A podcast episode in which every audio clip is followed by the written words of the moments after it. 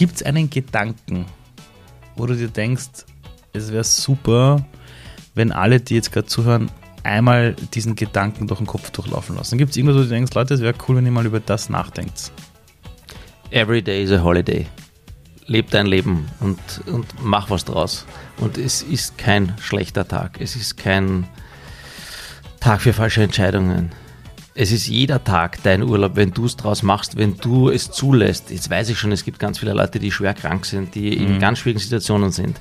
Aber wenn die alle, die jetzt da draußen zuhören, auf der ganzen Welt, mhm. sagen, hey, every day is a holiday, heute ist mein Holiday, ich, ich, ich habe für mich heute Urlaub. Egal, wo ich gerade in der Arbeit sitze, ob ich äh, gerade im Badezimmer sitze, mhm. ob ich gerade am Weg zum Feld bin, ob ich gerade, I don't know, wo auch immer bin, dann kann das zumindest ein bisschen inspirierend sein. Für die Leute, die jetzt nicht gerade im Krieg irgendwo sitzen, weil die haben mit ganz anderen Dingen zu kämpfen, äh, die, die, wie wir alle wissen, leider dem geschuldet sind, dass natürlich Männer, und das kann man schon sagen an der Stelle, es sind Männer, ja. Äh, kranke Vorstellungen haben von Dingen, wie sie sein sollen.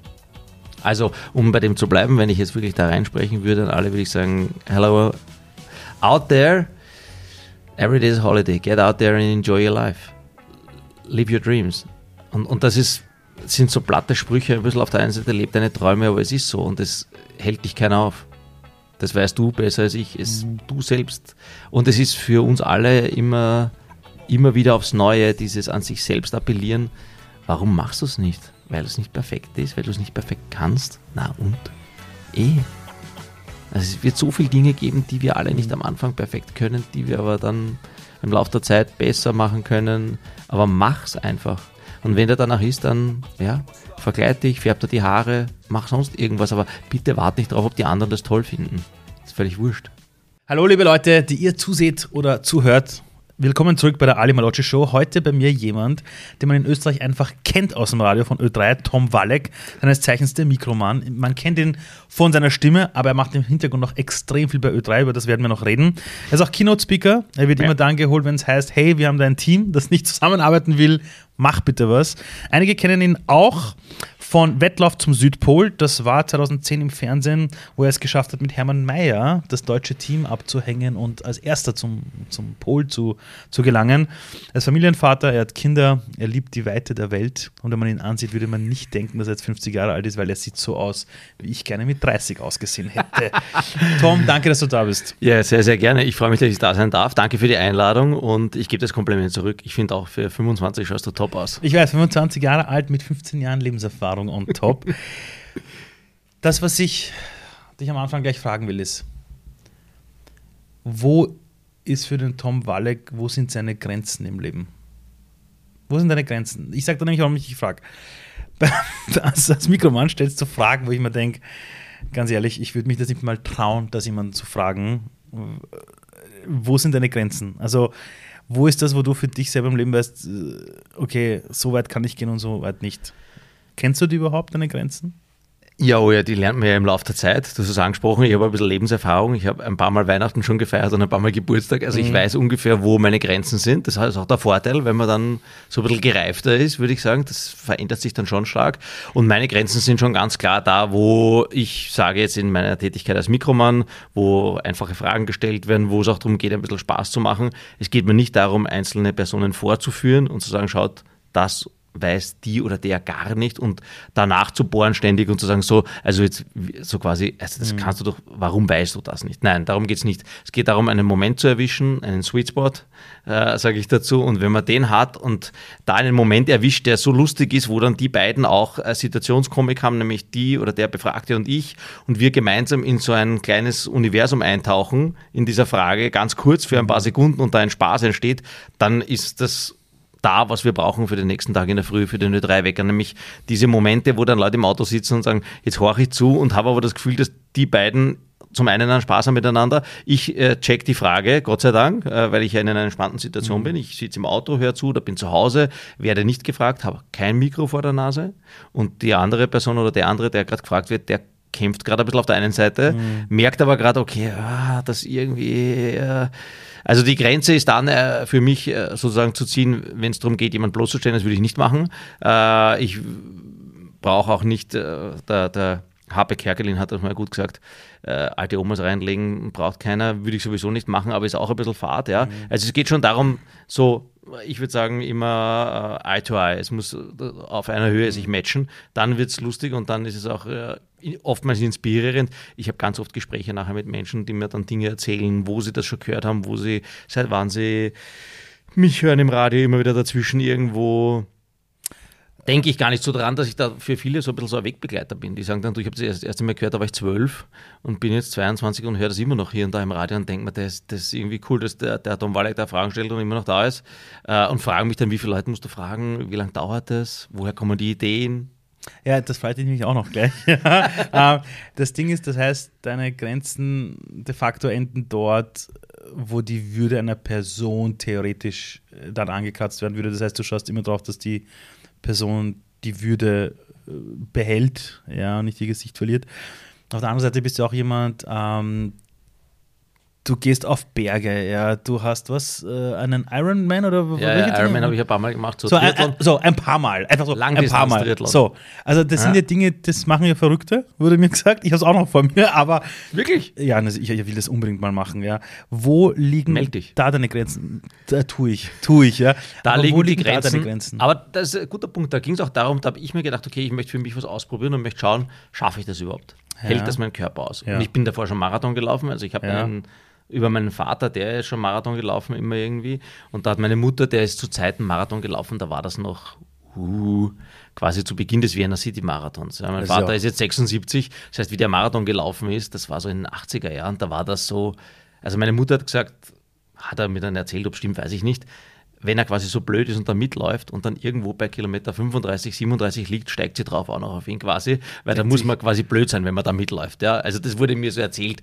Ob stimmt, weiß ich nicht. Ist auf jeden Fall eine, eine, eine schöne Liebesgeschichte. Eine, eine, ja. Sie sind bis heute verheiratet. ja, eben, das dürfte funktioniert haben. Ja, ja.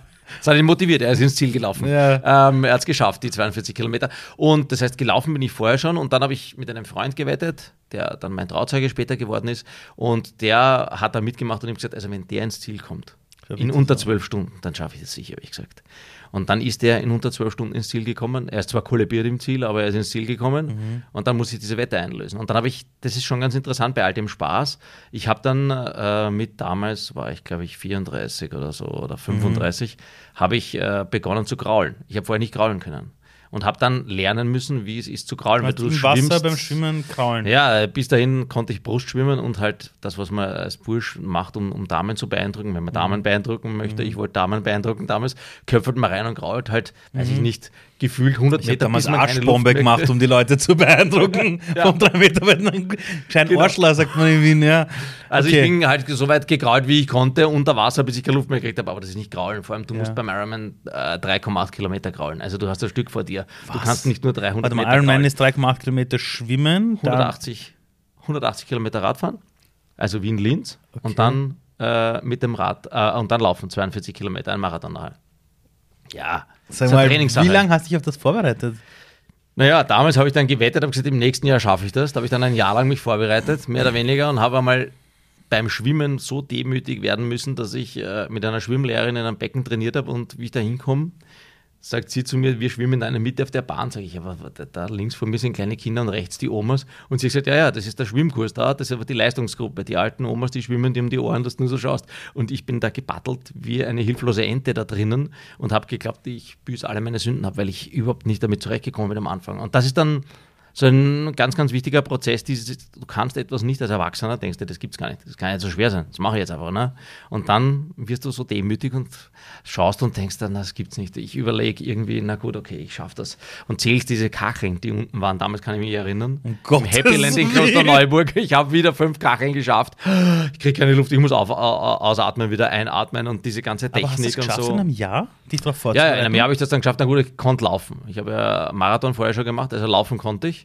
Und Radfahren, ja, das macht man dann halt irgendwie und übt das irgendwie. Und das Aber wie oft geht man da trainieren? Also ja, da trainiert man sechsmal die Woche. Da ist sonst, wie lang? Unterschiedlich. Da macht man dann einen Tag Radtraining, den anderen Tag, da gibt es dann so Koppler, das wäre für dich ideal. Du fahrst zuerst am Rad und laufst dann. Also das wirst du dann auch machen. Wenn du dich am Ironman vorbereitest oder Triathlon, gibt es auch olympische Distanz oder Kurzdistanz oder so, dann macht man Koppler, geht man zuerst Radfahren und dann läuft man hinterher, dass man das übt, dass, man, dass die Muskeln sich daran gewöhnen, wie das ist, wenn man vom Rad steigt und dann zu laufen beginnt. Ähm, du hast ja nicht nur einmal das Ganze gemacht, sondern öfter. Ja, ein paar Mal. Warum? Halt. Weil ich schneller werden wollte, weil ich entdeckt habe, okay, das liegt mir irgendwie, also das Laufen liegt mir. Ich kann ganz gut laufen, würde ich sagen. Äh, äh, und habe dann, und das ist beim Ironman gar nicht so unwichtig, weil müde wirst du sowieso im Laufe der Zeit. Egal wie viel du trainierst, dein Körper ist ja unter Anstrengung, das dauert ja. Ich sage immer zum Spaß, der Vorteil ist, du weißt, was du den ganzen Tag anhast, weil du hast diese komischen äh, Hosen und Leiberl halt an, ja, irgendwie, und du weißt, was du essen wirst, nämlich den ganzen Tag irgendwelche Gels und Riegeln und so. Äh, schmeckt auch alles irgendwie gleich. Und ähm, dann hast halt diese, diese, diese Laufrad-Komponente und dieses Schwimmen und ich habe es gemacht, weil mir das Laufen Spaß gemacht hat und müde wirst du im Laufe der Zeit und das heißt, wenn du gut laufen kannst, hast du den Vorteil, dass du dann zum Schluss, und das ist sehr positiv für den Kopf und für alles, was da drin passiert, überholst du Leute. Weil die, die schlecht laufen können oder nicht so gut laufen können, die sind auch müde und kämpfen dann aber mit der letzten Disziplin. Und ich habe immer gewusst, wenn ich zum Laufen komme, fängt eigentlich meine Zeit ein bisschen an. Dann wird es lustiger, lustiger für mich zumindest, weil laufen kann ich quasi fast immer. Ja. Und deswegen hat mir das dann Spaß gemacht im Laufe der Zeit. Uh, wie lange hast du gebraucht das erste Mal, um das, um das Ganze zu absolvieren? Beim ersten Mal habe ich fast zwölf Stunden gebraucht. Elf Stunden, das heißt, du bist einfach einen so. halben Tag einfach unterwegs. Ja, aber das ist super. Du weißt immer an dem Sonntag, was du machst. Ne? Das war immer am Sonntag im, im Juli irgendwie in Klagenfurt, habe ich das gemacht und da hast du immer gewusst, an dem Sonntag hast du gewusst, bin ich verplant. Hast du gewusst, ich schaffe das? Weil genau dasselbe hast du ja davor ja nie so äh, quasi abrufen müssen. Ja, ja, ja. Also beim ersten Mal war schon sehr viel Respekt davor. Schaffe ich das? Hält das mein Körper aus? Ähm, aber dann, wenn du das einmal gemacht hast, also beim ersten Mal war sicher schon sehr viel Respekt, aber dann, wenn du das dann einmal gemacht hast, dann weißt du, okay, ich halte das aus, schafft mein Körper. Ähm, und dann geht es darum zu sagen, dann habe ich halt, so wie das dann alle machen, die das einmal gemacht haben, denen das gefällt, dann holst du halt einen Trainer, fangst an, wirklich mit Trainingsplan richtig ernsthaft zu trainieren. Achso, beim ersten Mal ohne Trainingsplan? Nein, nein, schon, aber dann machst du das halt so ein bisschen, okay, jetzt gehe ich halt einmal laufen, jetzt gehe ich mal Radfahren, da übernimmst du irgendwo Pläne aus dem Internet und schaust halt irgendwie, äh, da hat das gerade begonnen, wie ich das gemacht habe, Triathlon damals. Da ist es gerade größer und größer geworden, jedes Jahr in Österreich auch. Und, und da gab es noch nicht so viele Daten darüber, wie viele Trainingspläne, mhm. wann fährt man, wie viel Rad, wie viel läuft man und so weiter. Und wo ist der Unterschied zwischen Ironman und dem Triathlon? Na, Ironman nennt man diese Distanz, die wir gerade besprochen haben. 3,8 Kilometer, 180, das ist ein Ironman, das ist eine eingetragene Rennserie auf der ganzen Welt. 3,8 Kilometer schwimmen. Schwimmen, ja. ja. Äh, ja, das klingt auch so viel, aber dann, wenn man es macht. Und wie lange braucht man da? Naja, ich, ich brauche eine Stunde. Stunde, Stunde vier, da ist man eh schon langsam. Ja, das brauche ich am Fahrrad. naja, 3,8. Schaffst du locker. Na, ähm, eine Frage, warum machen Menschen sowas? Warum glaubst du, ich meine das jetzt ganz ernst, es ja, heißt, ja. es gibt immer diese Dinge, der Mensch ist ein volles Wesen, der Mensch ist veränderungsunwillig, bla bla, immer dieser Blödsinn, den wir hören. Warum tut man das? Warum geht, also warum bereitet man sich ein Jahr vor, sechsmal die Woche Training? Warum tun wir uns das alle an? Na, ich habe es gemacht, weil es mir wirklich damals Spaß gemacht hat, weil ich Zeit gehabt habe. Ich habe damals äh, eher eine Freundin gehabt oder dann wieder keine Freundin gehabt. Ich habe keine Familie gehabt. Ich habe irgendwie Zeit gehabt. Und dann habe ich gedacht, okay, super.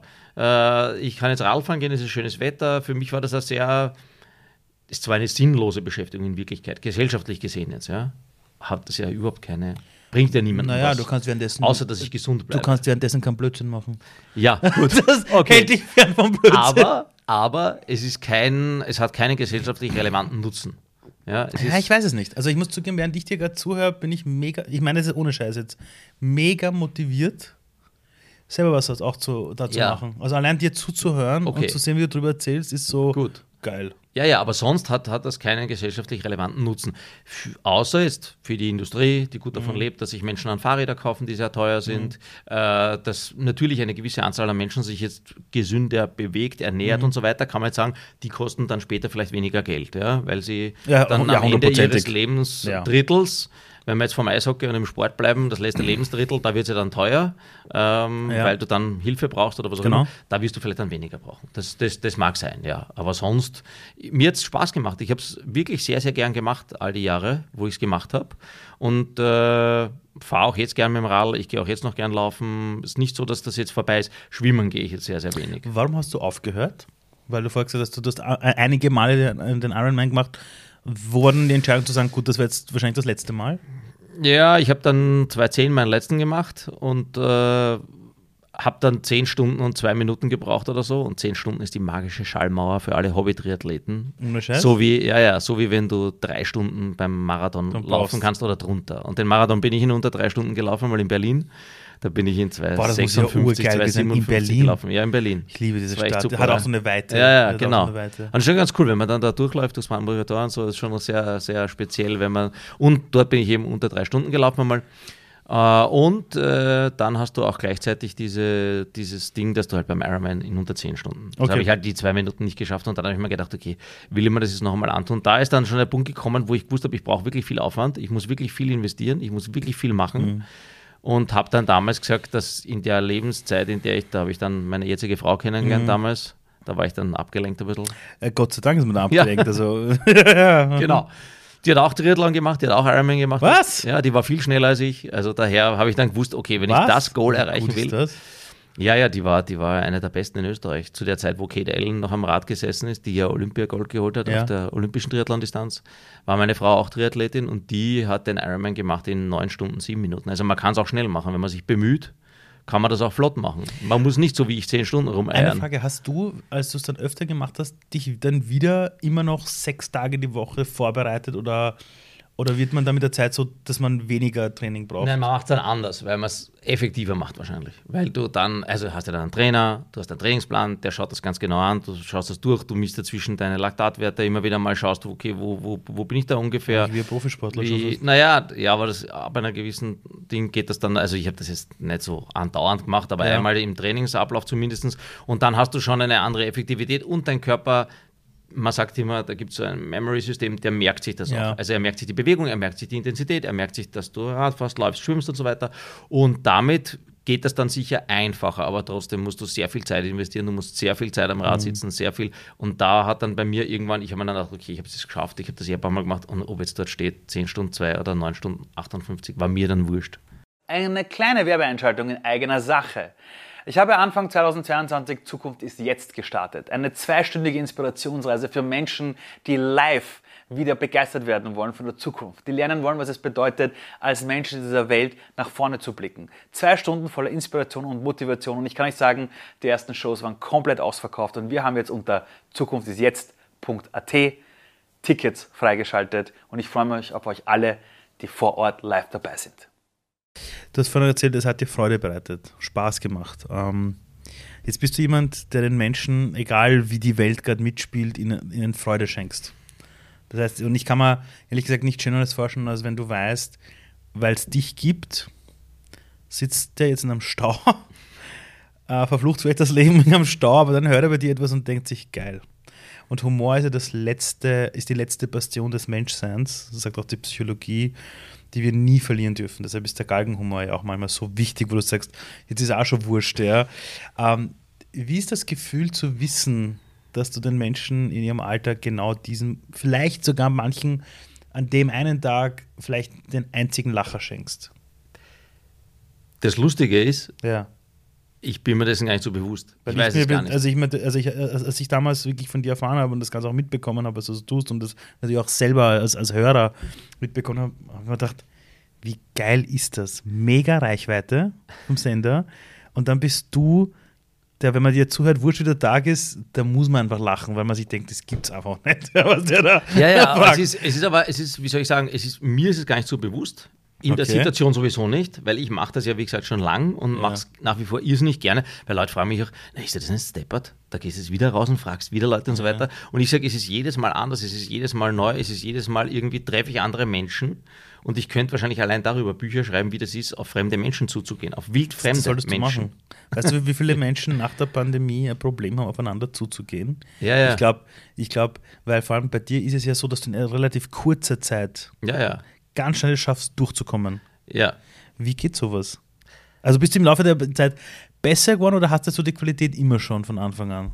Ja, es war immer schon so, dass äh, viele Kolleginnen und Kollegen von mir gesagt haben, das ist eigentlich unglaublich, der, der pfeift sich wirklich nichts, jetzt im Positiven, ja. ja. Ich sage jetzt absichtlich nicht, der scheißt sich nichts, weil das ist dann immer so, es macht jemand was, was kein anderer macht, was aber nicht immer positiv besetzt ist, finde ich. Es kommt können Situationen an. dann entstehen, kommt ja. drauf an, ja, genau. Und bei mir ist es aber so, ich äh, mache Dinge, wo, wo dann auch komische Dinge daraus entstehen oder ich spreche eben mit Leuten, für mich ganz normal, für meine Frau manchmal, die sagt, bitte, jetzt fangst wieder mit jemandem da zu reden an. Das gibt's doch nicht.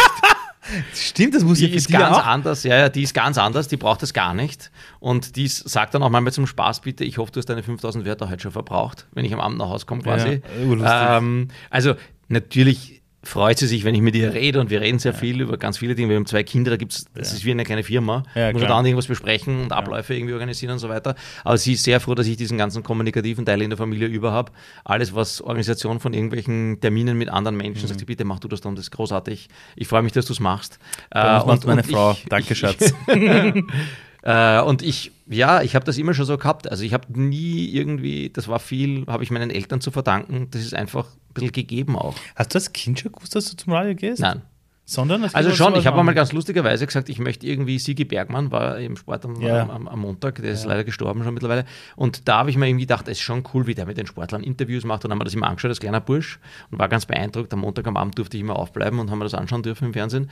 Und das ist noch aus dieser Zeit, wo, wo, wo man das live irgendwie gesehen hat. Und äh, da habe ich mir schon gedacht, irgendwie cool. Das wird mir schon Spaß machen, glaube ich. Glaubst du? Da war ich 8, 9, 10. Und da hast du schon gedacht, das wäre so cool. Und da habe ich mir gedacht, das ist schon irgendwie cool, wie der mit den Leuten redet, wie der Interviews macht, wie der mit den Sportlern redet. Ähm, das, das äh, hat mir schon irgendwie taugt. Aber ich hätte es nicht sagen können. Ich, ich habe sogar dann mal gesagt, irgendwann, ich möchte Sportreporter werden. Ähm, ist aber da nichts geworden. Bin da nicht Sportreporter geworden. Naja, du. Aber Reporter zumindest. Du bist ja. Reporter ja, und ja. du bist im Sport, gehst du ziemlich an die Grenzen. Ja, ja, also, ja, also privat, ja, ja, Das stimmt schon. Aber ich war jetzt nicht. Naja, so und, und, und, im Fernsehen, also mit Hermann Mayer. Ja, ja, genau, die, wie wir am Südpol rummarschiert sind. Ja, genau, und die Deutschen abgehängt habt. Das ist so geil. Ja, das hat sich halt so ergeben. Das ist aber auch, wenn du jemand dabei hast wie den Hermann, den ich auch davor schon gekannt habe, der ist einfach so straightforward, da gibt es nichts anderes. Und der sagt das zwar nur dazwischen dann so in so ganz subtilen Messages, aber der ist sich schon ziemlich sicher, was er da macht und weiß auch ganz genau, was er da macht. Und, und für den gibt es Kannst du, dieses, kannst du dieses Projekt vielleicht nochmal kurz vorstellen, diesen Wettlauf zum Südpol, für die, die das da vielleicht nicht ja, kennen? Das war 2010. 2010, 2010 2011, ja, ZDF genau. und ORF, glaube ich, haben das Genau, Co-Produktion, das war so eine, eine, Anlass war damals 100 Jahre Erstbegehung Südpol. Also ja. das haben alle in der wow. Schule gelernt, hoffentlich. Genau. Da ist ja damals Robert Falcon Scott, England, mhm. und, und Royal Amundsen aus Norwegen gegeneinander gelaufen sind. Genau. genau.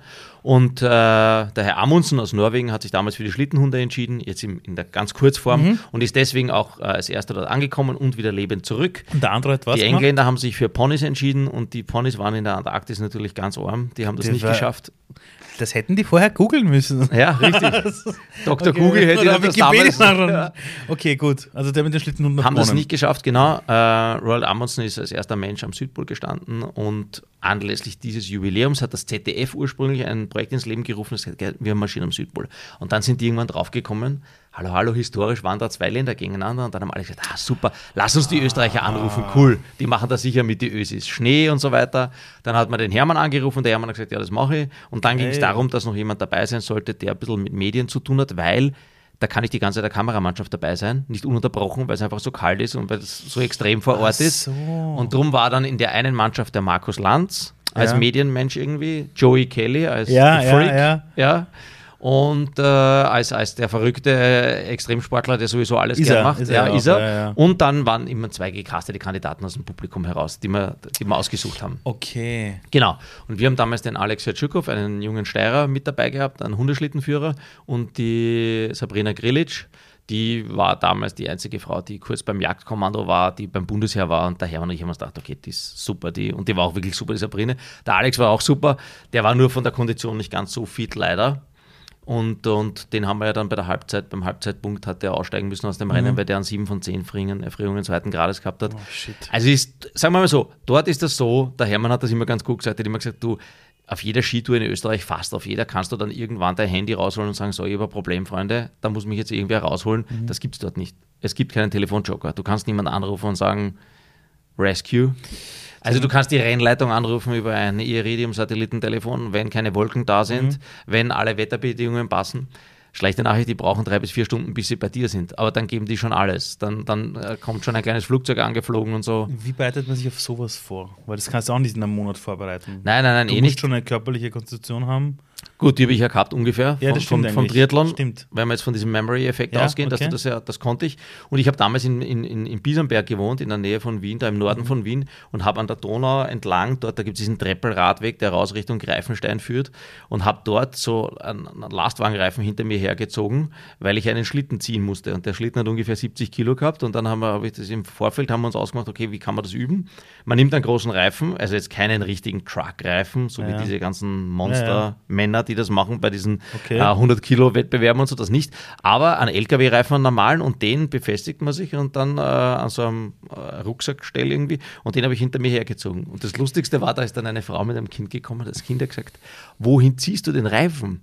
Und ich habe gesagt, du, einfach da nach vor und wieder zurück. Und ja, dort ist aber gar kein Lastwagen, der einen Reifen braucht. Sag ich, ja, das ist richtig. ich mache das nur Warum- so. warum machst Weil du wir das? Erwachsenen machen das halt so, ja. Genau. Wir, okay. Ja, und zum Beispiel, oder ich bin halt dann viel laufen gegangen. Und, Aber wie so. gewöhnt man sich an die Kälte? Also das, das kannst du nicht trainieren, oder? Gar nicht. Eisbaden gegangen jeden Tag? Naja, das haben wir auch gemacht. Wir sind im Vorfeld dann einmal in so einem 9 Grad kalten Wasser gesessen, Mhm. 40 Minuten lang.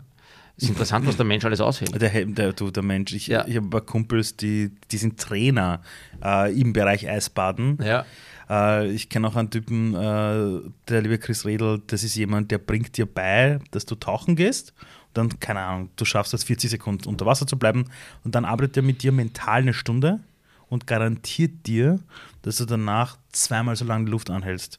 Und meistens schaffen sie Leute sogar dreifach. Das heißt, Ja, ja. der menschliche Körper, deshalb habe ich dich auch am Anfang gefragt, wo sind deine Grenzen? Weil wenn ich dir so zuhöre, äh, de facto gibt es die irgendwie bei dir nicht, solange die Freude da ist, dich einer Sache zu stellen. Genau, ich würde das nicht so, ich, ich beschäftige mich gar nicht damit, was eine Grenze ist, weil ich denke mal, solange mir das Spaß macht, solange es Freude bereitet, solange ich mich oder andere nicht absichtlich damit in Gefahr bringe, übermäßig, ja, es ist eh relativ, weil am Südpol rumzumarschieren, ist auch nicht jetzt so, wie wenn ich den, den Wanderweg 4 Nein, auf, auf. Auf, auf den Schneeberg gehe oder so. Aber trotzdem ist das halt, sage ich dann immer noch kalkulierbar, weil wir sind zu viert dort, wir können uns irgendwie helfen gegenseitig. Mhm. Es gab dann schon Situationen, wo ich im Nachhinein sagen würde, da ist man naiv am Anfang. Ne? Weil dann, wenn der Wirklich? Wind dort weht mit 120 und, und du glaubst, das fährt 120 weg. km/h. Ja, ja. Nee, das ist ja eine riesig, riesige Ebene in, in der Antarktis und da gibt es nicht irgendwie, auch nicht den Ö3. Stimmt, äh, da gibt es ja keinen sagt- Baum, der dort steht. der und dann sagt, Schutz- na, morgen ist das wieder alles vorbei, entspannt euch, dann, dann kommt die Warmfront, es kommt nichts und du weißt auch nichts drüber und wir sind dann tatsächlich dort einmal drei, vier Tage festgesessen und konnten gar nichts machen vor dem Rennen, äh, weil es geheißen hat, die nächsten drei Tage Sturm, es geht bitte keiner raus, ihr bleibt alle im Zelt und du denkst, da, ja, okay, Sturm, gut, wir setzen uns einmal rein, sehbar und Du weißt dann, dass es wirklich Sturm ist, wenn du dein eigenes Wort im Zelten fast nicht mehr verstehst, weil die Zeltwände so rascheln und so scheppern die ganze Zeit von diesen 120 km/h wild, dass du dir denkst, ich weiß nicht wie, aber irgendwie halten die das aus. Aber I don't know. Wie lange wart ihr unterwegs? Also wirklich dann vom Start, bis ihr dann quasi ins Ziel gekommen seid? Aber wie lange seid ihr da Na, unterwegs? Startziel sind 400 Kilometer, die wir zu Fuß gelaufen sind. Äh, diese ganze Strecke, die wir laufen Ja. mussten, waren zweimal 200 Kilometer. Und wir sind am Start so auseinandergegangen ein Stück, äh, damit wir uns nicht gegenseitig Ja, zu ja, nah sehen, klar. die beiden Teams. Und dann sind wir so einem, eine Strecke wie einen Flaschenhals wieder zusammen nach 200 Kilometer. Und dann noch einmal 200 Kilometer und für das Ganze haben wir halt äh, zehn Tage irgendwie braucht, äh, nicht ganz. Und, und da geht es darum, äh, dir das gut einzuteilen. Ne? Also die, die, die Trainer, die uns dort ausgebildet haben, ironischerweise Engländer, wenn wir jetzt an das glauben, was vor 100 Jahren war, nein, sie waren echt sehr gut. Extreme World Races. Also wenn jemand in der Familie Leute hat, die er nicht so gern so lang sieht, kann er die dorthin buchen. Die machen auch so Rennen durch die australische Wüste mit Pferden und was weiß ich. Was. Da gibt es lustige Sachen. Geil. Extreme World Races und ähm, die haben uns trainiert und der hat gesagt, the main important thing is about the tent routine. You have to be fast. Und da haben wir gesagt, okay, die Zeltroutine, wir müssen schnell sein. Was heißt das? Sagt er, ihr solltet es schaffen, Schlafpause, Zelt aufstellen, Zelt abbauen, mit allem drum und dran, mit Schnee schnell schmelzen, dass man was zum Trinken und zum Essen hat. Sieben, acht Stunden, wenn ihr das schafft, ist super, ne? Und Weil? Das ist, na, dann bist du, wer schläft, verliert bei so einem Rennen. Ne? Wenn du zu viel schlafst, das holst du nicht auf. Du kannst nicht doppelt so schnell laufen. Es ist Wind, es ist, das Gelände sehr unwegsam teilweise, weil diese Verwehungen da sind. Das heißt, die Deutschen haben zu lang geschlafen. Der Lars Die oder haben, der Joey Kelly. genau, die, haben, die haben offenbar das missverstanden und haben gedacht, sie dürfen acht Stunden schlafen. Na, Das war oder, nicht so vorgesehen. oder du hast ihnen wahrscheinlich bei der Abfahrt irgendwie so gesagt, Nein, übrigens. ach, nein, nein, ich habe Nein. gar nichts gesagt. Aber wenn man jetzt, wenn man das dem Hermann sagt, wenn du acht Stunden schaffst, ist es super, dann ist klar, dass man es in sieben auch schaffen muss, wenn man mit dem Hermann unterwegs ist. Also das, davon gehen wir jetzt mal aus. Also, also ist der genauso kompetitiv, wie er auf Ja. den Schienen damals war? ja, ja, ja, absolut. Also der, wir haben dann zum und, Beispiel. Und der war dann auch noch fit. Der ja, war dann genau noch körperlich Also fit, man hat schon er- gemerkt, dass er genauso wie wir alle natürlich darunter gelitten hat. Aber die, ich glaube, der Hermann liebt es zu leiden. Der liebt es, wenn es richtig hart Also wenn du deine Stürze gesehen hast und Ja. dass er aufgestanden ist äh, und dann noch weitergemacht Ja. hat, haben wir auch gedacht, bist du Depp, das ist eine Maschine. Also Ja, und es ist auch irgendwie so, ich habe meinem Sohn das Video gezeigt vom Hermann, äh, weil ich mit dem Hermann heuer bei Wallig Wander der Skitour gegangen bin und der hat gesagt, mit wem gehst du, mit wem gehst du? Und ich habe gesagt, du, das ist der Hermann, das ist ein Skifahrer. Ein Skifahrer? Sag ich, ja, ein Skifahrer und der ist einmal auch äh, wirklich, wirklich schlimm gestürzt. Und dann, dank YouTube, kann man alles herzeigen, habe ich ihm das Mhm. Ja. gezeigt. Und er hat gesagt, wow, der ist richtig cool. Sag ich, ja, du, der ist richtig cool, der ist wieder aufgestanden. Und der Hermann ist immer bereit, nicht 100 zu geben, nicht 120, sondern wenn es geht 150 Prozent. Und wir haben, nachdem wir zu diesem Halbzeitpunkt gekommen sind bei diesem Rennen, hat der Hermann gesagt, ah, ich weiß nicht, wie da wir jetzt, wir wissen nicht, wo die Deutschen sind zu dem Zeitpunkt, ja, und waren uns nicht ganz sicher, wo die sind. Und beim Halbzeitpunkt haben wir uns wieder gesehen, quasi zum ersten Mal. Und da hätten wir dann aber die einen haben quasi auf die anderen warten müssen. Nein, nein, nein. Wir haben oder? beim Halbzeitpunkt warten müssen. Da war eine verpflichtende Pause von zwölf Stunden. Ja. Medical Check und so weiter und so Ja. weiter. Mal schauen, ob alle noch da sind und alle noch fit sind. Und dann hat der Hermann gesagt, am Abend davor, ah, zur Sicherheit schlafen wir heute nur eine Stunde, weil wer weiß, was da ist. Und dann haben wir eine Stunde geschlafen und haben also aufgebaut das Zelt, haben Schnee geschmolzen. Das dauert alles recht lang, weil der Schnee ist sehr kompakt, ist sehr deep frozen. Es ist kein nasser Schnee, sondern der ist sehr trocken wie Pulverschnee, nur halt hart gepresst. Das heißt, es so. dauert auch sehr, sehr lang, bis dieser Schnee, weil da ist keine Feuchtigkeit fast drinnen, weil der so, so, Hast, so, du, so hast, Staub du, hast ist. du zum Schmelzen irgendwas dabei? So ein Bunsenbrenner? Benzinkocher, ja, ja. Ja, schon so. Einen echten, okay, ja, ja, okay, aber okay. speziellen, da musst du auch Benzin, also das, mit Gas und so geht da gar nichts Okay. mehr. Und dann äh, haben wir also nur eine Stunde geschlafen und sind weiter. Und dann waren wir als erster beim Halbzeitpunkt, das war natürlich wichtig. Was wir dann- nicht gewusst haben, ist, wie weit die Deutschen hinten waren. Ja, wir waren ja, und dann hast du noch zwölf Stunden Pause dann, was gut ist. Und es ist keiner gekommen. Und wir haben gewartet und gewartet, die Deutschen sind noch immer nicht gekommen. Und dann haben wir den englischen Trainer gefragt, was jetzt los ist. Wir müssen noch weiter. Sagt er, nein, nein, take it easy, take it easy. Der hat natürlich gewusst, wo die sind. Und, Ja. so, und nach 16 Stunden sind wir dann aber weiter, weil das ist ja auch nicht so wie, weiß nicht, wenn du den, den, den herrlichen Wanderweg über die Nockberge gehst im Herbst, sondern es weht ja trotzdem der Wind, es ist kalt und du sitzt zwar dort, hast ein bisschen ein größeres Zelt, weil diese ganze Versorgungsstation dann ah, dort die wird ist dort aufgebaut, ja, okay. der Arzt war dort, der Rennarzt war dort und so, aber es ist nicht so, so lauschig wie jetzt da herinnen, äh, sondern du hast trotzdem dieses Ganze rundherum und du hast im Kopf, wir müssen eigentlich weiter. Es ist zwar gemütlich, da gerade zu sitzen, aber du hast noch 200 Kilometer. Es ist jetzt nicht so, ich gehe nochmal schnell raus eine Stunde und habe ich es erledigt. Nein, es dauert noch. Und dann sind wir losgegangen und zu dem, zu dem Zeitpunkt, wo wir gedacht haben, wir haben 16 Stunden Vorsprung, haben wir 26 Stunden Vorsprung gehabt in Wirklichkeit schon, bei der Halbzeit. Das Ganze ist ja, auch wenn man alleine einen Fuß voneinander setzt, das ist ja pures Teamwork. Also wenn es heißt, ihr müsst Zeltaufbau, Abbau, Ja, Schlaf, ja. das machst du ja nicht alleine, du bist in einem. Team. Was ist aus deiner Sicht das, was wirklich bei Teams dazu führt, dass sie gewinnen? Na, erstens mal immer mehr zu geben als alle anderen. Das ist, ohne dem wird es nicht gehen. Und dass auch jede und jeder in der Mannschaft sich darüber im Klaren sind, dass das jetzt nicht der Jolly Kindercup wird, sondern dass das eben hart wird. Und ich glaube, solange, oder ich bin der Überzeugung, dass solange es in einer Mannschaft Teile der Mannschaft gibt, die sich gern verstecken, die gerne den Kopf einziehen, wenn der Wind kommt, die Also du gerne willst über Verantwortung verweigern. in, zum Beispiel oder die gerne in Defense gehen, wenn es um wo sind Ideen, wo sind Vorschläge, wo ist das, das, das immer, hm, weiß ich nicht so viel, hm, habe mir keine Gedanken gemacht, hm, habe ich heute schlecht geschlafen. If there are a lot of excuses, Ja. dann wird es schwierig. Wenn ich viele Ausreden habe, wenn ich viele Schuldige außer mich selber habe quasi, dann wird es irgendwann schwer, auch in diesem Team Mhm. gemeinsam dort den Schritt weiterzugehen, weil das Team ist immer nur so stark wie das schwächste Glied. All diese Geschichten Ja, auswendig. stimmt ja. Wir haben es dort erfahren, wir haben das dort miterleben müssen und der Alex hat dann ausscheiden müssen aus dem Rennen bei der Halbzeit, äh, weil er es eben Erfrierungen an den Fingern gehabt hat, so viele. Und wir haben dann gesagt, okay, wie sind die Spielregeln? Und die Spielregeln waren zwei von vier müssen ins Ziel. Und dann haben wir gesagt, okay, gut, was machen wir jetzt? Alex, willst du mitgehen? Wir müssen alles für dich machen. Der hätte dann drei Paar Handschuhe bekommen, der hätte die Handschuhe nie mehr ausziehen dürfen. Und der hat gesagt, nein, ich bleib da, ich, will euch nicht zu, zu, zu, zur Last fallen. Also auch dieses, was macht ein Team dann, wenn das, das, das passiert, sind Szenarien, die einfach besprochen gehören und die auch, finde ich, nicht schlimm sind, aber man muss es wissen einfach vorher. Du wirst als Keynote-Speaker ja oft geholt, wenn es eben um das Thema Motivation geht, wenn es eben um das Thema Teamgefüge geht, wenn es eben darum geht, hey, wir haben da Teams, die agieren nicht miteinander. Was sind so die Dinge, die dir normalerweise auffallen, wenn es happert? Ist es das Thema, sich drücken vor der Verantwortung? Ist es, dass die Leute kein, gar nicht ihr gemeinsames Ziel kennen? Welche sind so die Dinge, die du der Wirtschaft oder den Teams oder so da draußen so als großen Defizit eigentlich wahrnimmst? Dieses, ähm, ich sage es immer ganz einfach, be a child sei, sei aufgeweckt, sei unternehmungslustig und mach was. Ich habe Situationen, wo ich jetzt mit Eltern, mit äh, Eltern von Kindern zusammenkomme und die zu uns kommen äh, nach Hause und ich sage dann, wollt ihr das oder das oder das machen? Und die Eltern sagen, nein, nein, ich, ich kann nur einen Kaffee haben. Oder ich sage, du könntest dort das machen, du kannst, weiß ich nicht, äh, ins Trampolin hupfen, du kannst das oder das machen und die Erwachsenen schauen mich dann an, was soll ich im Trampolin machen? Sag ich, Springen. Springen, verdammt nochmal, hab Spaß. Springen, springen, hab Spaß. Mach irgend Wann hast du das letzte Mal eine neue Sportart ausprobiert? Äh, mit 14 habe ich Fußball gespielt. Und dann? Nix. Egal, muss nicht Sport sein, mach irgendwas anderes. Aber sei einfach wie ein Kind aufgeweckt, äh, wissbegierig, irgendwas Neues machen und nicht, das sind kleine Bälle, mit denen will ich nichts machen. Der Ball ist mir zu groß, dann kommt dieses, nein, ich habe Höhenangst, nein, ich kann nicht bergauf gehen, weil mein rechtes Knie tut weh. Kommen viele, viele Ausreden. Und dieses, ich habe das Gefühl, dass Kinder viel, viel unvoreingenommener, ich sehe es bei meinen eigenen, an Dinge rangehen und es einfach machen. Und ja, es kann funktionieren, es kann nicht funktionieren. Na und, wurscht.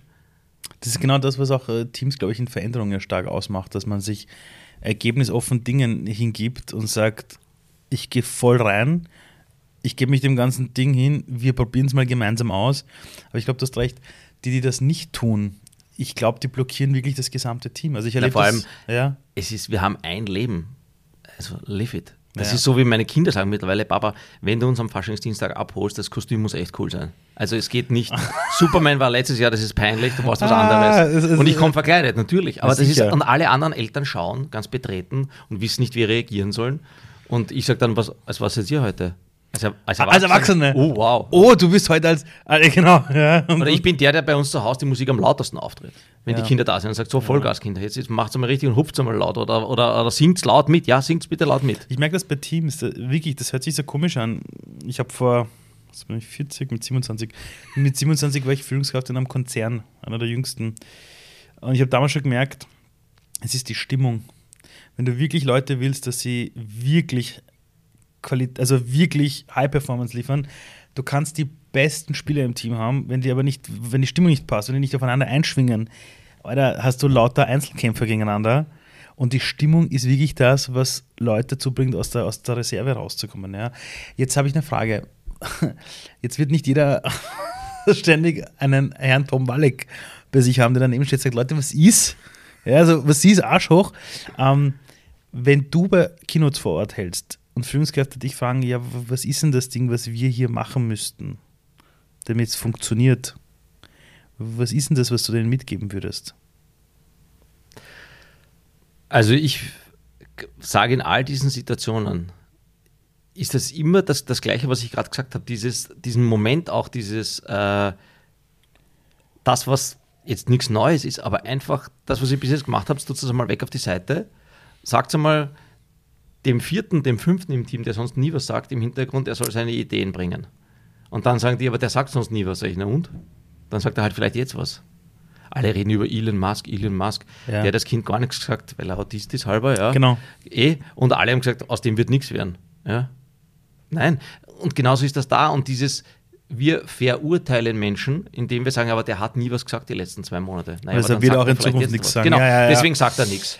Oder ah, der ist so schüchtern, der will eh nicht. Aber das sage ich hier, dass er nicht will. Aber weiß ich es? Nein, dann lass ihn doch. Soll er doch was sagen? Oder sie oder in, in verschiedenen Situationen einfach dieses Miteinander auch mhm. entstehen lassen und nicht von vornherein mhm. sagen, unser Ziel ist folgendes, eure Ideen bitte. Das wird schwierig, weil dann ist Kreativität, auf Knopfdruck. Das ist eh manchmal auch notwendig, auch in, in Firmen, die, die jetzt Kreativität produzieren sollten die ganze Zeit.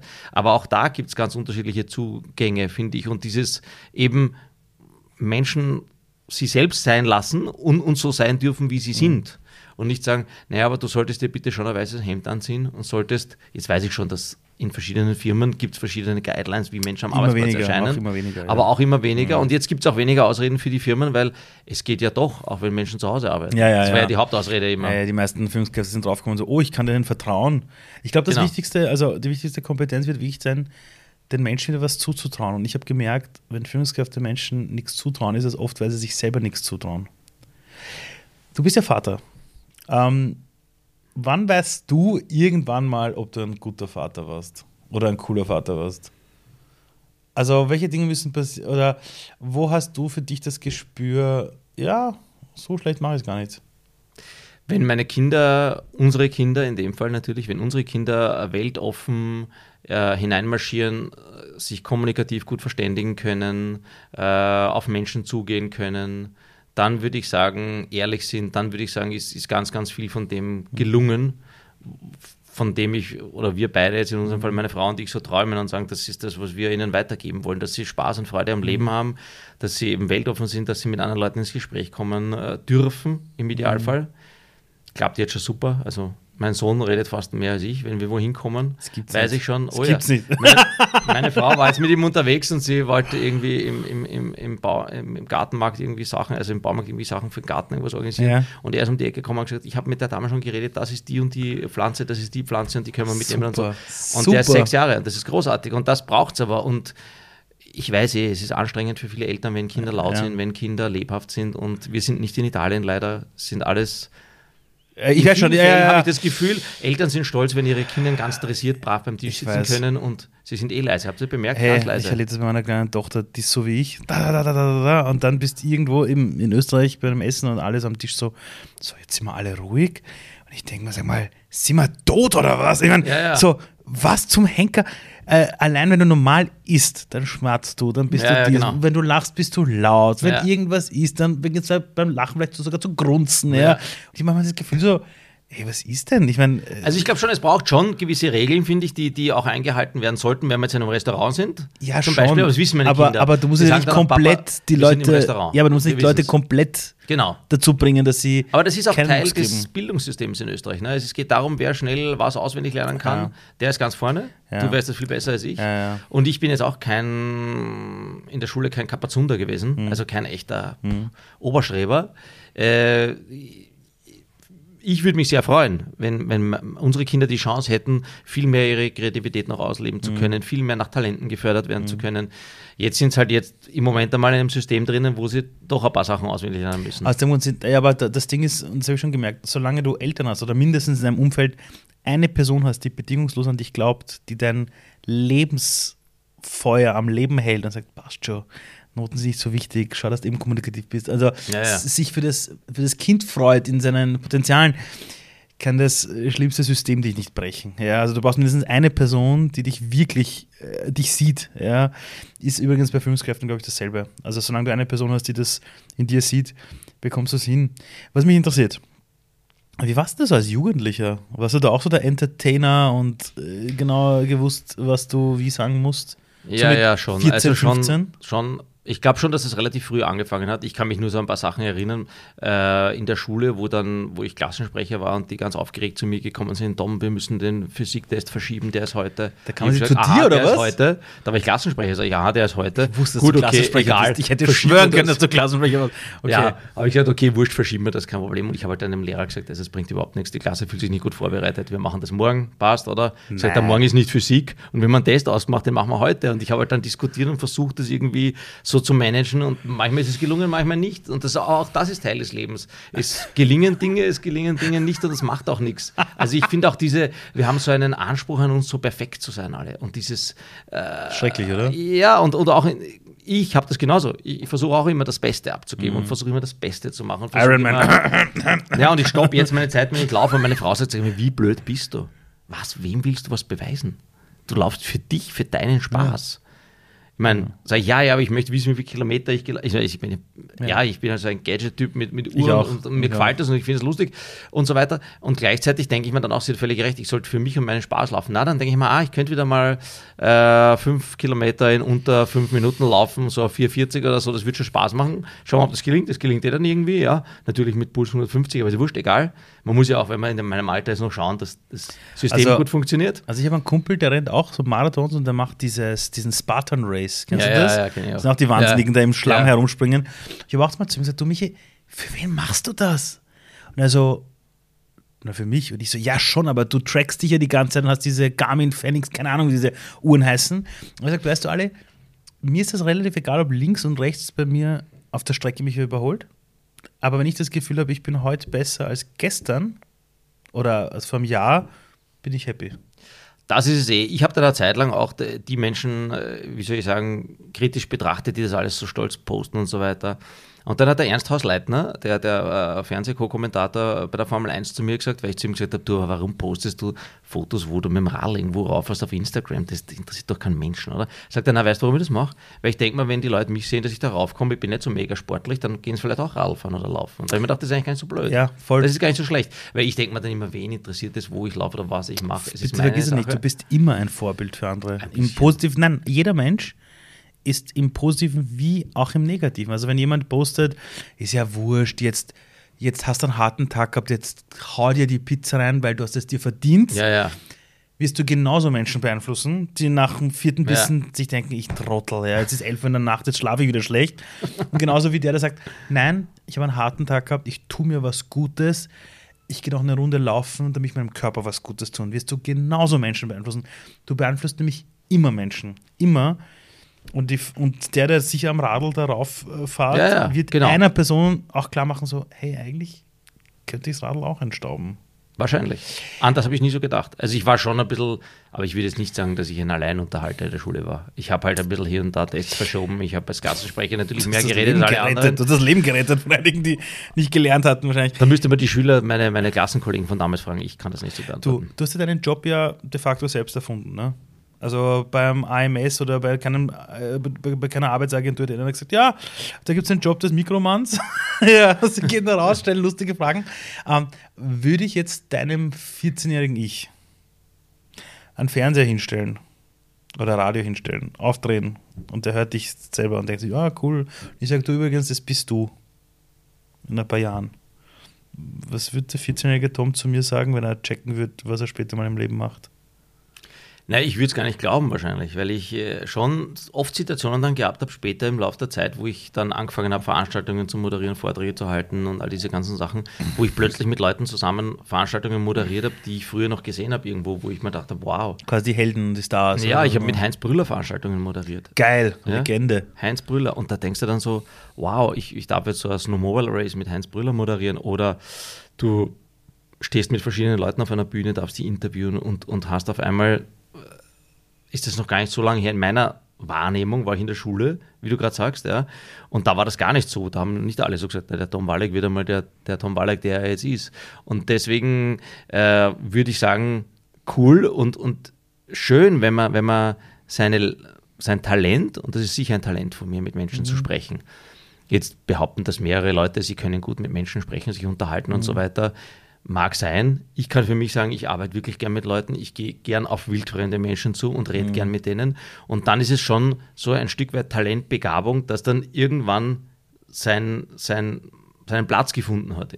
Für mich jetzt äh, beim Radio, ja. Und dann sagen auch manchmal Leute zu mir, ja, aber willst du gar nicht ins Fernsehen, willst du nicht das machen? Sag ich, du, ich habe im Fernsehen eher ein paar Sachen gemacht, ich finde das gar nicht so mega spannend für mich selber mhm. jetzt, ja. Ich finde das, was ich mache, super, passt für mich gut, mir macht das Spaß. Ich äh, habe auch immer noch ein Privatleben, ich werde nicht überall immer erkannt, äh, kann mit meinen Kindern irgendwo gehen. Es kommen dann zwei Leute her und sagen, ja, ich habe mit meiner Freundin gewettet, bist du der Tom oder nicht? Äh, oder so, ja, eh lustig, aber sie machen das sehr, ist okay und muss auch nicht so ist auch vielleicht eine Alterssage, dass ich jetzt nicht mehr sage, ich muss so, dass jeder mein Gesicht kennt, das brauche ich nicht. So, wann hast du gewusst, also ganz ehrlich, wann hast du gewusst, jetzt habe ich es irgendwie geschafft?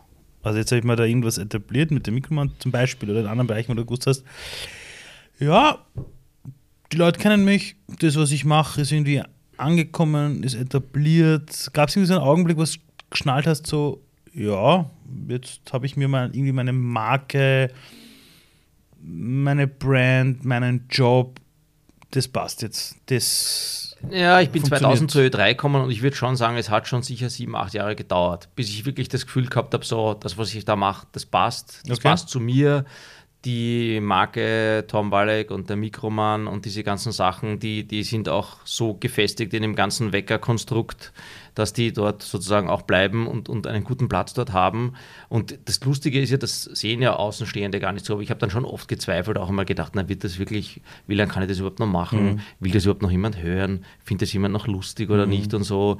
Und wo dann oft Leute zu mir sagen, das ist so eben, ich, ich höre das so gern oder ich höre dich immer wieder. Ja, es ist und, total zeitlos. Und, und, das ist eben zeitlos, eh, ja, weil, weil natürlich das äh, weitergeht. Mhm. Und auf der anderen Seite sehe ich das ja ganz anders und denke mir dann, aha, die Väter meiner Kinder sind teilweise, weiß ich nicht, Rechtsanwalt oder Führungskraft oder mhm. vielleicht auch ganz einfach, weiß ich nicht, äh, arbeiten vielleicht ganz anders mhm. in einem anderen Betrieb irgendwo. Ähm, und denkt mir dann manchmal, naja, ich bin der Mikromann von der 30 irgendwie auch cool, aber hm, ich könnte auch Führungskraft sein. Und dann denke ich mir, na, bei Führungskräften gibt es ganz viele, Mikromann gibt es einen. Darf ich dir was sagen? Du bist Führungskraft. Ich meine, Andere ist, Führungskraft. Nein, ich meine das ist ganz ernst. Wer, wer Stimmungen steuern kann, der führt. Und ich weiß nicht jetzt, wie viele Leute beim Wecker zuhören. Das sind ja doch ein paar. Das sind doch ein paar. noch ein paar. drei Wecker, wer dort es schafft, wurscht was ist, wurscht, in welchem Stau du stehst, plötzlich die Stimmung für einen Augenblick zu verändern, der führt. Der greift in das Schicksal von Menschen ein. Das meine ich jetzt ganz ernst. Der greift in eine, in eine, weil schau, die Leute schalten das Radio ein und schenken dir ihre Lebenszeit. So. Du kannst nicht drei Sender gleichzeitig hören, du hörst einen Sender. So. Und dann machst du irgendwas und der lacht, backt sich voll ab, plötzlich fällt ein Stress ab. Damit führst du. Es ist kein klassisches jetzt organisationsmäßig führen, das ist, das ist schon richtig, aber du gestaltest plötzlich einen, einen Tag, also du setzt einen Impuls, das ist nicht zu unterschätzen. Und das machst du halt auf einer ziemlich großen Range. Deshalb taugt mir das ja so, was du machst. Ähm, jetzt bist du unfassbar fit. Ja, du schaust aus wie, keine Ahnung, 35 oder so ein Zeug. Bist aber 50, ja. Du rennst auf Berge und so ein Zeug, ja. Du hast ein Trampolin im, äh, in, in deinem Garten stehen und so. Ähm, aber irgendwann in 100 Jahren gibt es uns beide so nicht mehr. Ja. So, jetzt werden die Leute irgendwann über dich reden, dann später, wenn du nicht mehr da bist und sagen, boah, weißt du noch, der Walek, bist Depper, der Mikroman oder auch im Privaten. Was ist das, wie glaubst du, werden die Leute über dich reden, wenn du nicht im Raum bist? Welche Dinge werden sie sich erzählen von dir? Wenn du sagst, hast du den kannt, den Walek? Ja, wie kann, ja, wie war denn der? Was glaubst du oder wünschst du dir, was die Leute sich über dich erzählen, wenn du nicht mehr da bist? Das deckt sich schon wahrscheinlich ziemlich mit den Dingen, die ich vorher gesagt habe. Die werden sagen, der, der pfeift sich nichts, der geht dorthin, der fragt den, der redet mit dem genauso wie mit dem, der ja. hat einen Spaß dabei, der ist jemand, der in meiner Wahrnehmung immer so, so voll da war, immer so, also ich sage immer, ich bin entweder on oder off, mehr oder weniger. Also ich bin jetzt kein Standby. Meinst du das? On oder off? Nein, on oder off heißt entweder, ja, wir sind da und es geht dahin, ja. aber ich will kein Standby-Typ sein. Standby ist irgendwie sehr undankbar dieses, ich bin in Bereitschaft. Bereitschaft klingt für Organisationen, die das brauchen, für die Feuerwehr, für die Rettung, für die Polizei ist das ganz wichtig. Das meinst du? Das ist Bereitschaft quasi. Ja, ich bin ja, da. Und, aber ich sehe mich als jemanden, der fast immer entweder klack, klack, entweder on oder off. Entweder ich schlafe oder ich bin wach. Und wenn ich wach bin, bin ich wach und sitze jetzt nicht den halben Tag da und sage, sondern du bist aktiv. Ich bin so müde, ich könnte fast einschlafen. Ich bin so. Sondern wenn du wach bist, dann gibt es ja. kein Ich jammer ja. das Leben, sondern. Nein, nein, dann ist. Ich, ich nutze die Lebenszeit. Und dann, und dann sagen auch Leute zu mir, wenn ich sage, meine Kinder sind irgendwie so auch lebhaft und so, und die sagen, aber wie wundert dich das irgendwie? Also meine Frau ist auch sehr sehr temperamentvoll und, und, lebhaft und so. Sagt, wundert dich das? Das ist ja, ja, gegeben. Das kommt ja irgendwo her, logischerweise. Na, vor allem, ich denke mir jedes Mal, die, die, die Leute reden immer über Inspiration der Welt. Was gibt Inspiration? Ich sage immer, äh, meine größte Inspiration ist, dass ich eines Tages einfach nicht mehr da bin ja. und dann sagen, ja, und wie schaffst du so einen schweren Tagen? Und ich denke mal, fuck, ich bin da, also ich bin auch ja. da, ich, ich wach auf und dann bin ich es da. Und, und, die Leute immer so, du bist uns manchmal zu viel, denk mal, na und? Da ist die Tür. So, okay. so, äh, wie, es ja, ja, aber ich verstehe das. Ich verstehe das Menschen ja. auch mit der Geschwindigkeit, mit der Lautstärke. Meine, Kinder haben auch jetzt zu mir irgendwann gesagt, haben sie gesagt, du Papa, eigentlich ist es gar nicht so gut, dass du der Mikromann bist. Sag ich, wieso? Ja. Haben sie gesagt, naja, es kennen dich so viele Leute, die sagen dann immer alle, ah ja, der, der, der Malik und, und dein Papa ist der, der Malik ja. und so weiter. Sag ich, ja, was ist da peinlich? Das ist doch wurscht, oder? Nein, und außerdem bist du auch so laut. Die Leute hören dich immer alle, wenn du irgendwo redest. Das heißt, meine Kinder nehmen das schon so wahr und kriegen mit, dass natürlich, wenn ich wo spreche, ja, und ich unterhalte mich mit Leuten, kriegen die das schon sehr bewusst mit und auch ja. umgekehrt. Ich sage, aber die gute Nachricht ist, ihr seid auch laut und ich bin laut und daher passt es ja. und es macht auch nichts. Wenn jemand das zu laut ist, dann kann er A was sagen und B gibt es ja auch, so wie ich gesagt habe, Spielregeln, die das dann schon mit sich bringen, dass wenn man im Theater sitzt, wenn man im genau. Kino sitzt, es geht ja nur darum, dass man das Verständnis dafür hat. Und zu anderen Situationen bin ich zu 100% der Meinung, es ist ganz, ganz wichtig, und sich unterhalten zu können mit anderen, mit fremden Menschen, ins Gespräch kommen zu können und im Zweifelsfall auch mhm. präsent zu sein. Weil wenn ich nicht präsent bin, wenn ich äh, sozusagen sehr, sehr ruhig, sehr zurückgezogen bin, ist es auch okay. Dann kommt es nur darauf an, was ich mache beruflich. Dann werde ich mich anders orientieren, als, als jemand, der präsent ist, der aktiv ist, der da ist. Und es ist auch eine, so wie bei dir so ähnlich, das hast du oder hast du nicht. Das ist jetzt nicht was, was man lernen und trainieren kann du kannst dich nicht antrainieren, dass du aufstehst und sagst, so, heute möchte ich das, das, das, das, das mache ich. Nein. Nein, also das ist, das ist vollkommen recht. Das ist bei mir so eine Art Antrieb. Aber eines muss ich schon sagen, jetzt kurze Werbeeinschaltung in eigener Sache, ja. Äh, ich habe eine Show, die nennt sich Zukunft ist jetzt. Ja. Ja, die habe ich Anfang des Jahres konzipiert. Da kommen immer so 400 Leute. Die ersten zwei Shows waren ausverkauft. Wir haben noch einige Shows, wir haben dieses Jahr, glaube ich, noch fünf Shows ja, im Wiener Stadtsaal. Bitte Leute, geht auf meine Website ali.du und da gibt es auch die Tickets, wenn ihr wollt. Und was ich dort aber immer sehe, ist folgendes. Da kommen Menschen hin, 17-Jährige kommen hin, 77-Jährige, und sind am Anfang alle ruhig. Also Leute, die, die erzählen mir das noch. Und dann mache ich dort zwei schon Übungen mit denen und ziemlich coole Dinge und danach kommen die oft zu mir und sagen, ich habe meine Lebendigkeit wieder. Und du hast gesagt, du bist laut, deine Kinder sind laut. Und ich war jetzt zum Osterwochenende, war ich bei Freunden eingeladen, wir waren ca. 30 Leute mit Kindern. Die haben dann alle Osterhasen gesucht. Und meine Tochter war die jüngste mit drei Jahren, der älteste war, glaube ich, elf. Ich habe noch nie Kinder erlebt, die leise sind. Nein, nein, nein. So, äh, das heißt, de facto, du hast es geschafft, deine Lebendigkeit beizubehalten. Deine Kinder haben wahrscheinlich niemals von dir gehört, jetzt ganz ehrlich, ihr müsst sonst auch leise sein. Sondern ja, dort, wo es die Spielregeln gibt. Ja, genau, Theater. Genau, genau. So, ja. so ähm, jetzt ist das Ding folgendes. Ähm, was ist in deiner, also waren deine Eltern Menschen, die dich haben einfach laut sein lassen? Also wie würdest du sagen, weil es gehört ja auch viel dazu, dass man einen Weg geht, der vielleicht nicht normal ist, sich einen Job erarbeitet, der den es noch nicht gibt. Ich, ich versuche ein bisschen herauszufinden, wieso der Tom war zwischen 10 und 20 in so einer Lebenswelt, der aufgewachsen ist. Naja, was ganz entscheidend ist, und das ist schon was Großes, was ich meinen Eltern sehr, sehr, sehr groß anrechne, ist, ja. dass sie uns, also wir sind drei Brüder zu Hause, die haben uns immer das machen Boah, laut. lassen. Ja, ja, drei Brüder. okay. Vor allem ziemlich, ziemlich hintereinander. Okay. Die haben uns immer das machen lassen, was wir wollten. Also im Sinne auch beruflich. Da gab es nicht irgendwie eine Vorgabe. Wow du musst das machen, du sollst das machen. Wow. Ich war zwar in der Handelsakademie, weil mein Vater dort war mhm. und, und der dann gemeint hat, schau dir das an, wenn du willst, nach der, nach der Unterstufe quasi. Aber es war jetzt nicht die Vorgabe, ich muss das unbedingt machen oder so. Ja. Und ich habe dann relativ schnell erkannt, dass ich nicht wie mein Vater im Büro sitzen will mit dem Anzug und mhm. mit der Aktentasche da hingehen dafür mhm. und so. Das war jetzt nicht so mein Ding, das habe ich mir nicht so spannend vorgestellt. Mhm. Und äh, das heißt, sie haben uns den Freiraum gegeben, das zu machen, was wir wollten. Und ich habe dann ganz am wow. Anfang einmal so Animationen, Ferienclubs gemacht und so. Und da haben dann. Na, wirklich? Freunde, ja, ja, da haben dann die Freunde meiner, meiner Eltern gesagt: Also, jetzt ist aus, jetzt, jetzt driftet er ab. Jetzt wird sehen. Ja, weil ich da in Griechenland war, ein halbes Jahr lang und einmal weg war und quasi damals war das so irgendwie. Ist ja urgeil. Ja, ja, genau, aber die haben gesagt, oh, jetzt wird es gefährlich, jetzt wird es gefährlich, ihr werdet sehen, jetzt wird er, hoffentlich wird er nicht drogensüchtig und hoffentlich passiert Was? und so. Ja, ja, klar. Boah, das, das sind Ängste, die man ja, ja. im Kopf abgehen. Okay. Und komischerweise die gleichen Leute haben dann 20 Jahre später gesagt, das ist schon cool, was du machst. Das ist, schon, ja, das ist, ist doch toll. immer so, oder? Toll, ja. Nein, dann finden sie es alle geil. Und dann, ja genau, dann finden sie es cool, aber zu dem Zeitpunkt, und da gehört jetzt, um auf das zurückzukommen, was meine Eltern uns gegeben mhm. haben, dieses eben weltoffen sein, dieses äh, auch sich etwas trauen, was sich vielleicht andere nicht trauen und dieses auch als Elternteil zuzulassen und sagen, ja, so, soll er mal machen. Schauen wir mal. Du kommst aus Wien-Hütteldorf, bekannt ja. für den SK Rapid, ja. ja der grüne Bezirk. ähm, jetzt muss man trotzdem ja sagen, dass ja früher die Elterngeneration ja eh jetzt nicht dafür bekannt war, dass sie den Kindern gesagt hat, seid mutig, geht euren Weg, macht es. Warum war das bei deinen Eltern aber so? Also warum waren die so, dass sie weil mein, ja, weil mein Vater, der war lang bei IBM Manager und der war ah, okay. lang schon immer im US-Raum auch tätig und hat halt gesehen, wie die Dinge dort funktionieren und wie Menschen dort zusammenarbeiten. Kultur, ja, und war okay. in einer anderen Kultur und war immer schon in diesem, wir haben dann zwei Jahre in Paris auch gewohnt, weil mein Vater dort gearbeitet hat ah. und haben dort irgendwie immer andere Kulturen, andere Leute kennengelernt und das war irgendwie ganz spannend und, und auf der anderen Seite auch irrsinnig bereichernd und irrsinnig ja. äh, befruchtend im Sinn von, dass du siehst, aha, so leben Menschen auf einem anderen, in einer anderen Stadt, dort ist das und hin und her. Und, und da hat unser Vater sicherlich ganz viel Beitrag dran, äh, uns gezeigt zu haben, okay, es gibt ganz andere Möglichkeiten auch das zu machen. Du kannst das so oder so machen. Er hat nur relativ schnell klargestellt, es ist dann deine Entscheidung irgendwann. It's your choice. Total stark. Ich bin da nicht da und bin das Rescue-System ein Leben lang. Geil. Und er hat auch immer gesagt, äh, wir haben zu Hause eben gewohnt und ich kann mich ganz genau erinnern, weil ich bin mit 19 ausgezogen dann. Und er hat gesagt, es gibt ein Weihnachtsgeschenk, es gibt ein Geburtstagsgeschenk.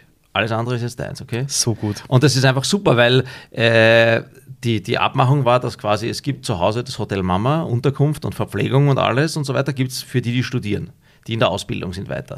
Ich habe Ja. nicht studiert und Ja. daher war aus. Damit war diese. Sondern dein diese, Job war was dann? Ja, gar nichts. Zu dem Zeitpunkt war ich im Ferienclub und bin halt so mal dumm gedingelt ein bisschen und war dazwischen arbeitslos, habe dann wieder im Ferienclub gearbeitet. Das war ja Saisonarbeitskraft quasi, ja. Ah. Und das heißt, im Sommer habe ich gearbeitet und im Winter war dann, damals gab es noch nicht im Winter so viele Ferienclubs, wo ich arbeiten hätte können und so. Und so hat sich das ergeben irgendwie im Laufe der Zeit und da habe ich mich wirklich von einem Job Mhm. zum anderen auch durchgewurschtelt irgendwie und habe dann begreifen müssen relativ schnell, aha, so viel kostet die Miete, so viel kostet das und habe da auch... So geht auch, Leben. So geht Leben, ja, genau. Und das ist dann ganz aufregend, wenn man, man ist ganz stolz, man hat ein eigenes Postkastel in einer Wohnung irgendwo. Ja, die Kehrseite ist, da kommen auch die Rechnungen rein. So bist du, bist du, bist du stolz auf dich selbst? Bist du zufrieden mit dir selbst? Ich bin zufrieden, absolut. Also ich bin absolut zufrieden und absolut happy, auch äh, mit der Familie, mit meiner Frau, mit den Kindern. Ich hätte mir das alles so nie erträumt, dass das wirklich so toll dann funktioniert, dass das wirklich so ist. Ja. Ich glaube, man hat da so eine Vorstellung und ich habe relativ bald, so mit 30, gesagt, ich möchte eigentlich eine Familie haben. Ich möchte zwei Kinder haben, drei Kinder haben, wie auch immer. Ja. Äh, und habe dann aber vergessen, in meiner Naivität, ich brauche ja eine, eine Partnerin, eine Wäre nicht schlecht, Also, ja. es wäre Also, also, irgendwie- es war schön, dass ich das will, Ja, ich Kinder will, aber er braucht jemand zweiten. Okay. Und auch dieses dann zu realisieren irgendwann, dass ja die Frau in der ganzen Rolle viel mehr, allein schon mal am Anfang, die ersten paar Jahre, viel mehr Einsatz geben muss Ja, ja, klar. als Mann. Voll. Du kannst noch so viel und ich mache jetzt wirklich viel mit den Kindern, aber das kannst du am Anfang, bis du jahrelang einmal ist die Frau mit den Kindern dort. Das Genau. geht gar nicht anders. Weil allein ganzen Anfangs äh, Kinder werden gestillt, Kinder, alles und die brauchen die Mama, ja. Also das heißt, da habe ich dann relativ schnell realisiert, hoppla, ich brauche mal die richtige Frau. Und da habe ich Gott sei Dank meine jetzige Frau kennengelernt und da habe ich sofort gewusst, das ist die Frau, mit der will ich Kinder haben. Das ist ein Und Liebesgeständnis gerade das live. hat also dann- nicht live ja. on air, aber fast. Ja. Ja, ja, und das hat aber, das ist auch, und das ist auch schön, weil viele mich gefragt haben, warum heiratest du dann, was ist da? Sage ich aber, das ist ein ganz wichtiger Schritt, weil damit unterscheidet sich hier diese Frau von allen anderen davor. Weil das waren meine Freundinnen. Das ist Das so eh okay. stark. Aber das ist meine Frau. Das ist ja was ganz anderes. Also ist ein ist- ganz ist- anderer Step und ein ganz anderer, wie soll ich sagen, eine ganz andere Basis. Ganz anderes Commitment. Genau, ganz anderes Die Commitment. Leute manchmal zu mir sagen, ja, aber ihr seid jetzt verheiratet.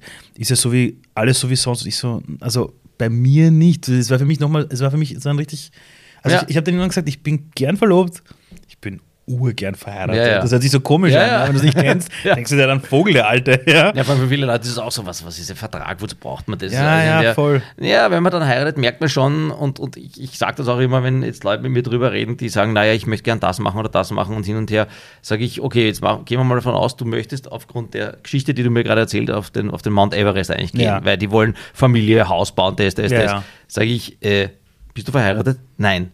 Hast du eine Freundin? Nein. Sag ich, du bist ja nicht einmal noch am Parkplatz vom Schneeberg irgendwo Genau. oder, oder und du bist am, am Mount Everest. Also du musst einmal anfangen, so eins nach dem anderen. Und dann merkst du auch im Laufe einer Partnerschaft und Beziehung, das brauche ich ja nicht sagen, ja. das hat Ups, das hat Downs, das hat alles, was dazugehört. Und das braucht es aber auch, weil dann, wenn die Kinder kommen, kommt ja noch einmal ein Earthquake. Das da geht es noch ein einmal richtig ab. Level, genau. ja. Und das braucht es aber, es braucht eben dieses Fundament vorher, dass Mhm. die beiden Leute das auch dann schaffen. Und da waren meine Eltern halt Gott sei Dank immer ein super Vorbild, weil die Mhm. sind erst noch immer verheiratet und managen ja jetzt auch dieses Altwerden gut miteinander. Auch das ist ja etwas, was nicht immer ganz einfach ist. Und in unserer jetzigen Zeit es ist ja so bequem, es gibt ja Altersheime, es gibt ja Hospizheime, da sperren wir die alle dann ein zum Schluss und äh, gute Fahrt. Das ist ganz Habt ihr eingezahlt, alles Ganz. Orgedenke. Hat halt auch keinen Platz auf Instagram und Social Media und so. Kriegt jetzt eher ein bisschen mehr, habe ich schon das Gefühl, auf manchen Kanälen, aber äh, und da habe ich ein super Vorbild immer gehabt. Und daher war auch für mich nie dieses, das funktioniert nicht oder so. Ne? Ich habe, jetzt gerade wo du es erzählst, ich habe ganz oft, wenn ich, das soll nicht mit Führungskräften zu tun haben, oder überhaupt mit Menschen, die eben keine Entscheidungen treffen, die alles machen wollen. Und ich sage immer, schau, du, dir muss bewusst sein, hinter jedem Ja in deinem Leben müssen halt tausend Neins stehen. Und wenn ich zu meiner Frau sage, ja, du bist es, ist es zeitgleich ein ziemlich klares Nein zu tausend anderen Optionen. Ja? Und, das, und das ist, ich glaube, wir haben so eine Welt mit so vielen geilen Möglichkeiten und wirklich dieses alles verpasst zu verpassen, das glaube ich, das ermüdet die Menschen zu glauben, dass sie alles verpasst und die richtige Entscheidung kommt. Ich denke mir immer so, ich weiß ja nicht mal mehr, ob ich in zehn Jahren lebe, da kann ja ein Autounfall kommen. Und diese, und zu entscheiden und zu wissen, welchen Preis ich dafür bezahle, ich habe das Gefühl, das macht glücklich. Also, wenn ich dich anschaue, du bist für mich jemand, du bist der Freude im Leben gefolgt und Dinge, wo deine Energie dich hinzieht. Hast entlang dessen einfach Entscheidungen getroffen. Und ich glaube, das sind so zwei Komponenten, dem Licht zu folgen, dem eigenen, und Entscheidungen zu treffen und zu wissen, welchen Preis bezahle ich dafür. Ich glaube, das sind zwei Bausteine. Und, und dieses, das wird so oft theoretisiert, auch wie du sagst, dieses Entscheiden und dieses Ja, ganze. ja. Das ist ganz einfach. Also ich ist im Fall von der Partnerwahl oder was auch immer, finde ich, ist auch ganz einfach, das spürt man. Das hat man, Genau, das ich, spürt Gespür. man, oder? Das spürt man. Und da folgt man einfach seiner Intention, seinem Ja. Gefühl. Da brauche ich, äh, dafür brauche ich zum Beispiel keine Bücher lesen. Ja, aber dass es so viele Menschen es gibt, die sagen, naja, ich, also wenn, dann sollte sie Akademikerin sein und bla bla bla. Und du denkst so, was? Ja, ja, aber das so, ist, Alter? damit stehe ich mir ja eh selber im Weg. Na, komplett. Weil damit gibt es viele Möglichkeiten, die nie stattfinden werden, weil jemand glaubt, der braucht. Also das heißt, da ist sowieso immer diese Intention, dieses Bauchgefühl, das spürt man. Also ich habe es gespürt und das, da gibt's, das, dem folgst du dann einfach. Und das ist ja genauso in vielen anderen Dingen auch, glaube ich, wird sehr viel theoretisiert und wie du sagst, es ist diese, wir haben so viele Choices und es gibt so viele Optionen und ich weiß gar nicht, fliege ich zuerst rein, fliege ich dorthin, fliege ich da rein. Es sind es hat ja jemand zu mir mal gesagt, und das ist eigentlich ganz gut, äh, auch in dem Zusammenhang, richtig glücklich und zufrieden mit dir selbst bist du, wenn du das nicht abhängig davon machst, wo du bist und was du gerade machst. Weil sonst bist du immer davon abhängig. Richtig glücklich bin ich nur in Sardinien am Strand. Was ist das für ein Blödsinn? Ich werde mein Leben nicht in Sardinien am Strand verbringen. Kann ich, ja eh, ich kann dorthin auswandern, aber damit werde ich dann verschiedene andere Dinge nicht Das ist so haben. wie die Menschen, die zu jemandem anderen sagen, "We- wegen dir bin ich glücklich. Ja, weil ja. du da bist im Leben, denkst du, alter Schwede, hey. Nein, du bist Sklaverei hoch zwei, ja, ja. genau. Du bist selber glücklich und gleichzeitig braucht es ja dann auch in einer Partnerschaft, in einer Familie, äh, braucht es ja dann auch zwei, die das tragen abwechselnd, Mhm. weil einmal geht es dem besser, einmal geht was auch immer, wurscht. Und, und da, glaube ich, ist es ganz, ganz wesentlich, dieses auf sich selbst zu hören, auf seine eigenen Gefühle, auf sein inneres Ich. Mhm. Und das ist natürlich, ist es wahnsinnig spannend und super interessant, herumzuswipen am Mhm. Handy stundenlang den ganzen Tag, ist eh lustig. Mit dir selber hat es halt nicht viel zu tun. Also es ist ein, ein, ein, ein, ein, ein super Zitat von meiner Frau, die hat das einfach super auf den Punkt gebracht. Die war ganz kurz auf Facebook, ist da gleich wieder weg, die braucht das auch gar nicht. Sehr klug. Und die hat gesagt, ich möchte nicht erlebt werden, ich erlebe selber was.